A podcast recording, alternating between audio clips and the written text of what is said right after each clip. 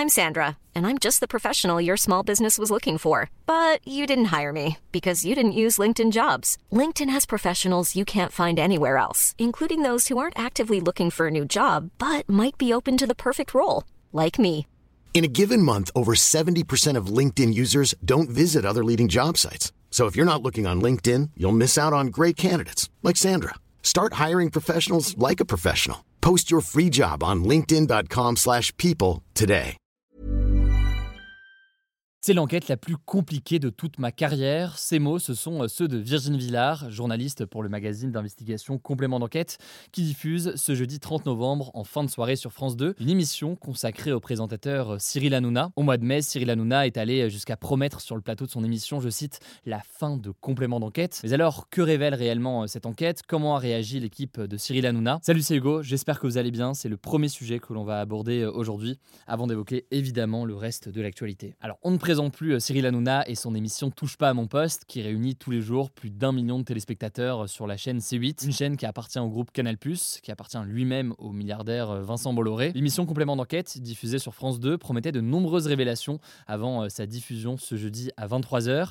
Une émission qui a d'ailleurs pu être visionnée par de nombreux journalistes avant sa diffusion. Des journalistes qui ont donc révélé plusieurs éléments qui y figurent. Alors dans son émission, Complément d'enquête revient sur une séquence qui a fait beaucoup parler, une séquence diffusée au mois de mars. Dans cette séquence, on voyait en mars 2023 des hommes cagoulés qui se présentaient comme des policiers de la Bravem, cette brigade motorisée de la police vivement critiquée pour sa gestion des manifestants et l'utilisation de la violence lors de la mobilisation contre la réforme des retraites. Alors à l'époque, quelques heures après la diffusion de l'émission, on avait appris qu'en réalité ces policiers n'appartenaient pas à la Bravem, qu'ils étaient simplement spécialisés dans le maintien de l'ordre à Paris. Mais ce qui cloche, et ce que révèle donc l'émission Complément d'enquête, c'est que ces policiers auraient prévenu les équipes de TPMP en préparant l'émission qu'ils n'étaient pas membres de la Bravem. La production leur avait alors promis de garantir leur anonymat, sauf que, eh bien, complément d'enquête révèle ce soir que les identités de ces policiers ont ensuite été communiquées par TPMP à l'IGPN, qui est la police des polices. Ce que ça veut dire donc, c'est qu'au-delà du potentiel faux témoignage, eh bien, la protection des sources ici, qui est l'un des fondamentaux du journalisme, n'aurait pas été respectée. Alors là-dessus, on peut noter que l'équipe de Cyril Hanouna a répondu. La programmatrice de l'émission et Cyril Hanouna ni de leur côté avoir été mis au courant que ces policiers n'étaient pas membres de la Bravem avant l'émission. Par ailleurs, selon la programmatrice, on lui avait assuré qu'il y avait au moins un policier de la Bravem dans ce groupe. Et elle affirme, je cite donc, le mensonge ne vient pas de nous.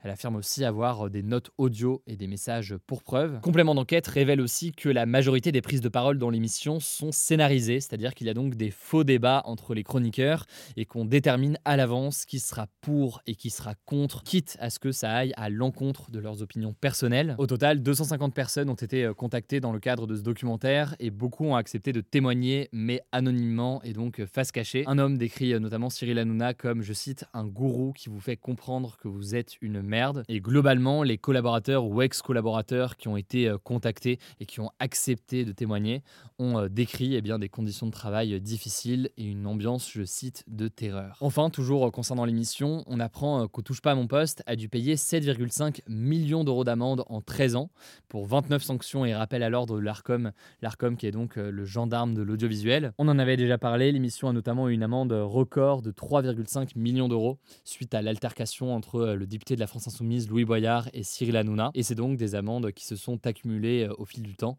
avec donc ces sanctions de l'ARCOM. Enfin, on peut noter qu'il n'y a pas que des révélations concernant l'émission TPMP, il y a aussi quelques révélations davantage personnelles en quelque sorte sur Cyril Hanouna, notamment concernant sa fortune estimée à 85 millions d'euros. Alors on va passer un petit peu plus rapidement là-dessus, mais on apprend notamment que l'animateur emploie l'équipage de son yacht avec des contrats de travail qui ne sont pas français pour ne pas payer donc de charges sociales dessus. Voilà donc pour certains des éléments qu'on retrouve dans l'émission, mais alors quelle a été la réponse de Cyril Hanouna? Eh bien à l'heure on tourne ses actualités du jour, on n'a pas de réaction post-diffusion en quelque sorte de Cyril Hanouna. Il réagira probablement vendredi soir dans son émission. Cependant, je vous en parle en début de vidéo, il a déjà réagi publiquement avant la diffusion. Dans un premier temps, c'était plutôt sur le ton de la rigolade, ensuite sur le ton de la menace, et puis il a ironisé cette semaine après la diffusion de la bande-annonce, déclarant, je cite, J'espère qu'on va terminer devant TF1 dans les audiences. Du côté des journalistes de France 2 qui ont travaillé pour cette émission de complément d'enquête, Virginie Villard explique avoir reçu beaucoup de pression sur cette enquête. Elle a aussi quelques regrets de ne pas avoir pu traiter certains sujets, comme par exemple eh bien, la question de l'influence politique de Cyril Hanouna, expliquant aussi avoir perdu euh, beaucoup de temps à démonter euh, des fausses rumeurs et des fausses pistes, car je cite, Hanouna suscite beaucoup de fantasmes. En tout cas, le documentaire est diffusé à 22h55. Je vous mets le lien en description euh, sur la plateforme France TV si vous voulez en savoir plus. Je vous laisse avec Léa pour le reste de l'actualité et notamment ces actualités très importantes au Proche-Orient avec les premières informations dont on dispose. On en parlera beaucoup plus en détail demain et je reviens juste après. Merci Hugo et bonjour à tous. On commence avec cette actu. Une attaque à l'arme à feu menée à un arrêt de bus à Jérusalem ce jeudi matin a fait trois morts et six blessés, dont trois grièvement, selon la police israélienne. Côté israélien, les deux assaillants ont été qualifiés de terroristes par la police et le premier ministre Benjamin Netanyahou a félicité la réaction rapide des soldats et du civil qui sont intervenus sur les lieux de l'attaque. Quelques heures plus tard, deux soldats israéliens ont été blessés dans une attaque à la voiture bélier contre un barrage en Cisjordanie, a annoncé l'armée israélienne qui assure que l'assaillant a été neutralisé. À noter que ces attaques surviennent alors que la trêve entre Israël et le Hamas a été prolongée pour une septième journée consécutive dans la nuit de mercredi à jeudi. Au moment où je tourne, deux otages israéliennes, dont Mia Shem, une franco-israélienne de 21 ans, ont été libérées par le Hamas. Emmanuel Macron a exprimé une grande joie sur X et sa solidarité avec, je cite, tous ceux qui restent otages du Hamas. Plus de 150 otages sont encore prisonniers dans la bande de Gaza. L'armée israélienne a annoncé que de nouvelles libérations d'otages auraient lieu dans la soirée de jeudi. Deuxième actu, l'inflation, donc la hausse générale des prix, a fortement ralenti en novembre pour se situer à 3,4% sur un an, après 4% en octobre, a annoncé l'INSEE. Concrètement, ça signifie que les prix sont 3,4% plus élevés en novembre 2023 qu'en novembre 2022. Ça s'expliquerait par un ralentissement des prix des services, de l'énergie et de produits manufacturés et de l'alimentation. Ce jeudi, le ministre de l'économie Bruno Le Maire a déclaré sur France Inter que la hausse des prix repasserait sous la barre des 4% avant la fin 2023. Selon lui, je cite, nous sortons de la crise inflationniste. Troisième actu, de plus en plus d'enfants et d'adolescents sont intoxiqués par des produits au tabac et à la nicotine, selon l'ANSES, une agence nationale chargée d'assurer la sécurité sanitaire humaine. En fait, de plus en plus d'adolescents consomment des snus, une forme de tabac à sucer qui est interdite en France, mais aussi des sachets de nicotine qu'on appelle nicopods ou encore des billes aromatiques à mettre dans les cigarettes. La nicotine, c'est un produit chimique qui crée une forte dépendance qu'on trouve notamment dans les cigarettes. Le truc, c'est que depuis deux ans, de plus en plus de jeunes âgés entre 12 et 17 ans montrent des symptômes liés à la consommation de ces substances, comme des vomissements prolongés, avec des risques de déshydratation ou de convulsions par exemple. Le risque est aussi de devenir dépendant à la nicotine. Alors, dans le cas des adolescents, ils en prennent de leur plein gré. Mais l'ANSES alerte aussi sur les nombreux appels que reçoivent les centres antipoison qui concernent des bébés qui ont avalé par erreur du tabac à mâcher, à chauffer ou encore des billes aromatiques colorées qui ressemblent à des bonbons. Quatrième actu, cette année,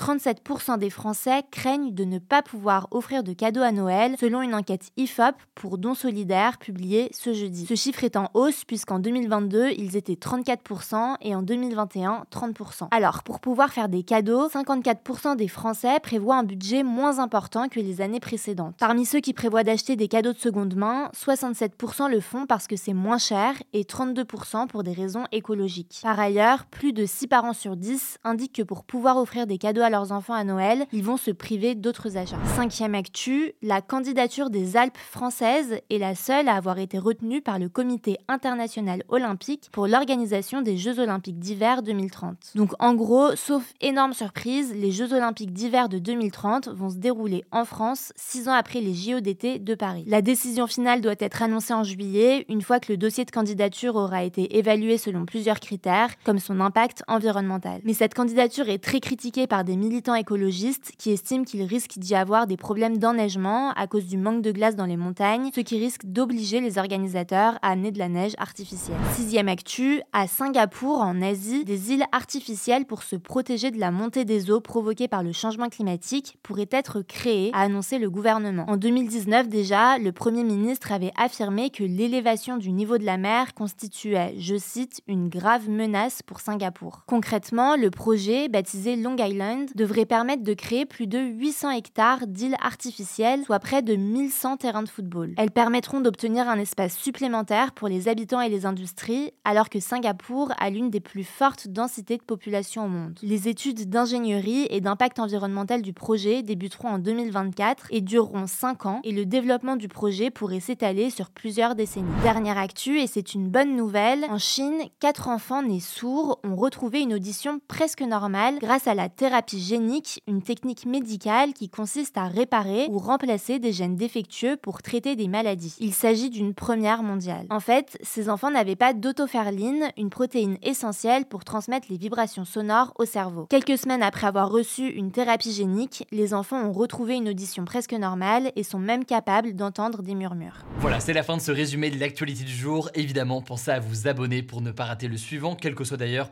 l'application que vous utilisez pour m'écouter. Rendez-vous sur YouTube ou encore sur Instagram pour d'autres contenus d'actualité exclusifs. Vous le savez, le nom des comptes, c'est Hugo Décrypte. Écoutez, je crois que j'ai tout dit. Prenez soin de vous et on se dit à très vite.